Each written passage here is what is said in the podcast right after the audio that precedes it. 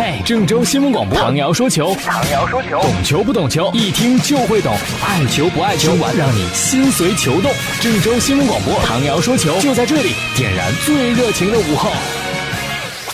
各位听众朋友，大家好，欢迎收听唐瑶说球。昨天晚上呢是中超联赛第二十九轮，呃，本来里皮呢新一任国家队的主教练是要看国安和申花比赛的，但因为航班延误就没看成啊。不过也没太大关系。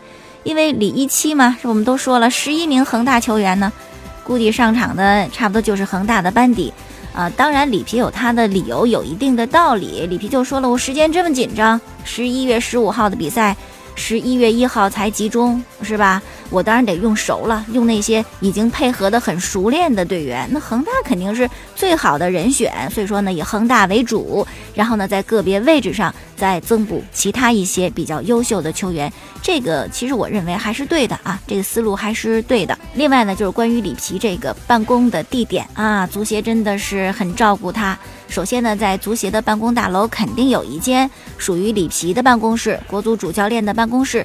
然后里皮不是说不愿意在北京住着，在广州待习惯了啊，这儿多好呀。于是呢，在广州也会给里皮和他的教练团队再准备一间办公室。足协提供了这么好的服务，不知道里皮会不会有心理压力呀？是吧？就跟高考的学生似的。哎呦，家长对我照顾的这么无微不至，我万一考不好可怎么整？希望里皮不要有心理压力，好好带队啊，打好十一月十五号我们在主场对阵卡塔尔的比赛。哎呀，说到打好比赛呢，昨天建业踢得不是很好，主场呢两连败都是在雨中进行的。哎呦，凄风苦雨的天，加上比赛失利，估计球迷心情也不是特别的好受。我们昨天在主场一比二输给了保级队伍长春亚泰。比赛之后呢，贾指开发布会啊，脸色也不好看，有点不高兴，就说没什么快乐足球，不赢球就快乐不起来，赢球才能高兴。说到这个比赛失利呢，他认为首先是自己的责任啊，没能教好；其次呢就是年轻球员，因为对方的第二个进球是角球进的，而这个角球啊是龙城的一个判断性的失误，根本不需要给对方这个角球的啊。但是话又说回来，谁那么完美呢？谁不是通过失败累积经验，逐渐成长起来的呢？失败是不可怕的，只要能从失败当中总结经验，一定就是会提高和进步的。今天还看了朋友圈。一位河南的纸媒的记者啊，挺生气，说什么事儿呢？就说怎么回事？球队一输就是各种打假球，各种谩骂，骂球员骂的极难听，甚至还骂球员的家人。你这是对球队有真爱吗？其实我觉得真是这样子。我特别讨厌一种所谓的网络上称之为键盘侠啊，其实网络下面也有这种人，那就是一根墙头草。到底怎么回事？你琢磨不清楚。比如说五眼是吧？上赛季能把人给骂死。这赛季又把人给捧上天。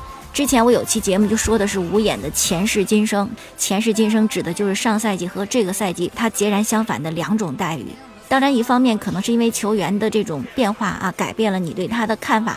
但也有一种情况，就是某些人骂也是他，捧也是他，什么事儿都让他做了。不要对球队和球员进行无端的猜测，就好像我特别讨厌啊，某个球队出了一些问题。输掉了比赛，然后马上就说：“哎呦，这球员联手要做掉教练，你哪来的证据？”每个人要对自己的话语负责任。好，这事儿就简单说到这儿啊。下面看一看中超的保级形势。呃，经过昨晚比赛呢，石家庄永昌是提前一轮降级，然后绿城三十一分，亚泰三十二分，泰达三十三分，辽宁三十三分。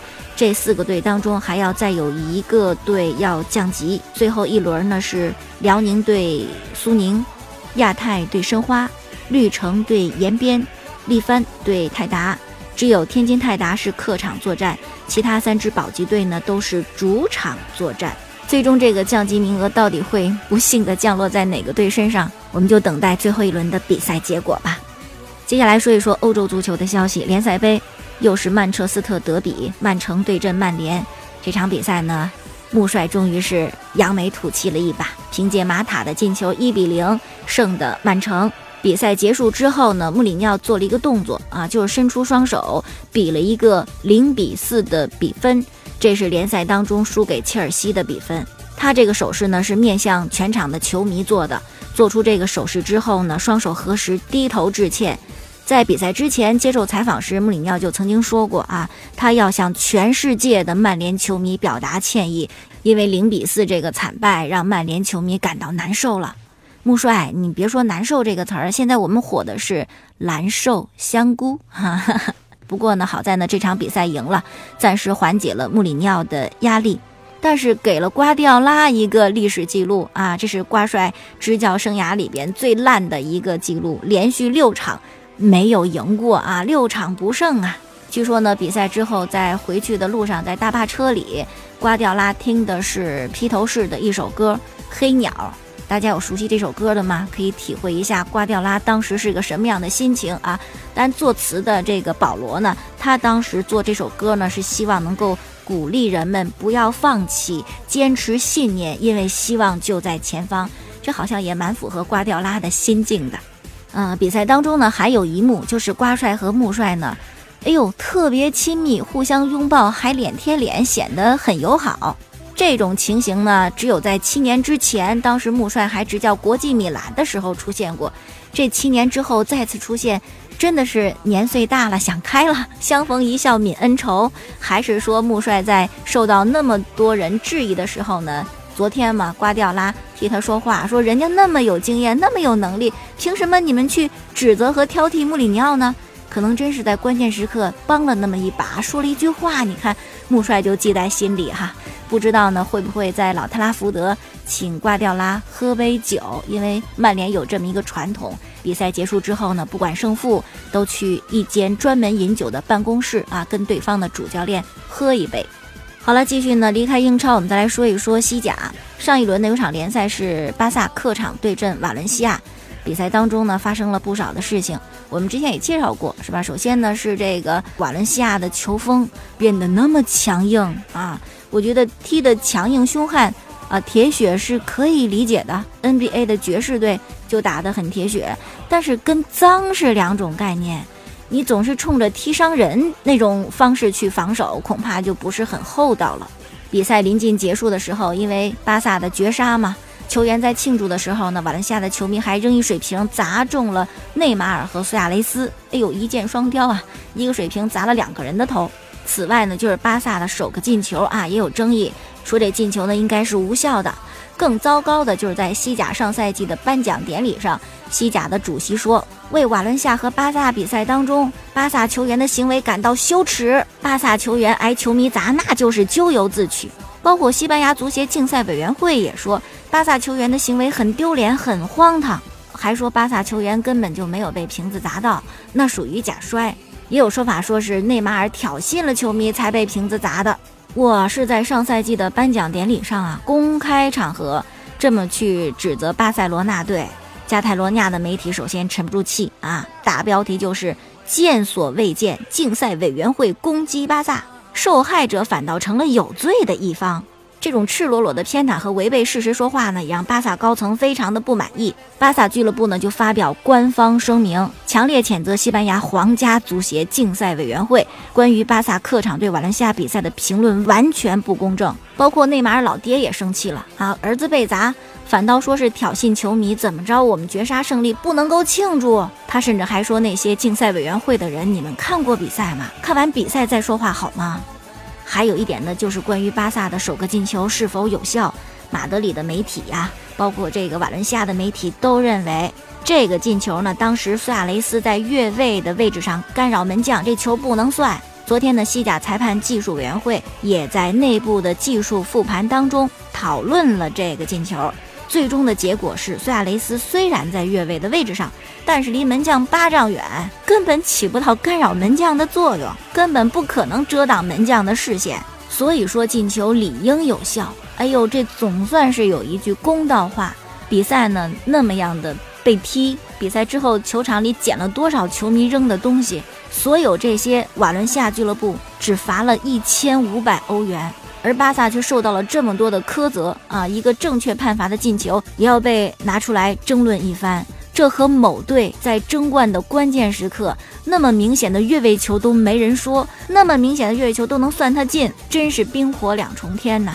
原来这些事儿不止在中超有，在堂堂大西甲要个公平公正也这么难。昨天呢还调侃巴萨啊，说已经集齐七个了，可以召唤神龙了。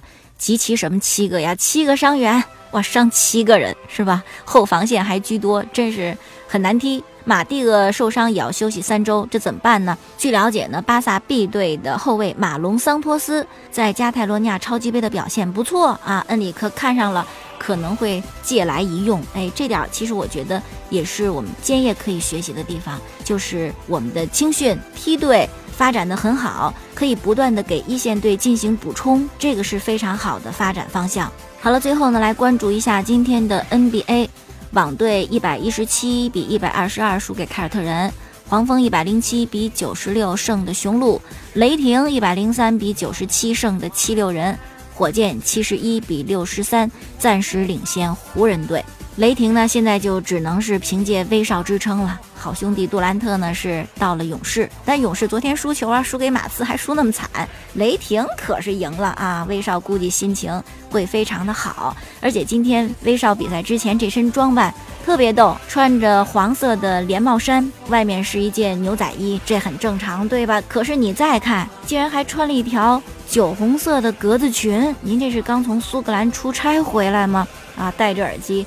走路呢是连蹦带跳，一摇一晃，有球迷就评论说走路姿势怎么跟孙红雷很像啊？但是不管人穿不穿裙子啊，走路怎么摇晃，就是看着帅，年轻就是好，威少嘛是吧？可能是希望能够拿到最潮 NBA 球员这么一个称号吧。最后呢，再说一个事儿。三十二年前的今天，篮球之神迈克尔·乔丹完成他 NBA 的处子秀，十六分、六个篮板、七个助攻。看照片，当时的乔丹，哎，真的好年轻。一晃三十二年，时间真是弹指一挥间呐。好了，今天就说这么多。收听往日节目回放呢，可以在蜻蜓手机客户端搜索“唐瑶”两个字。明天我们再见。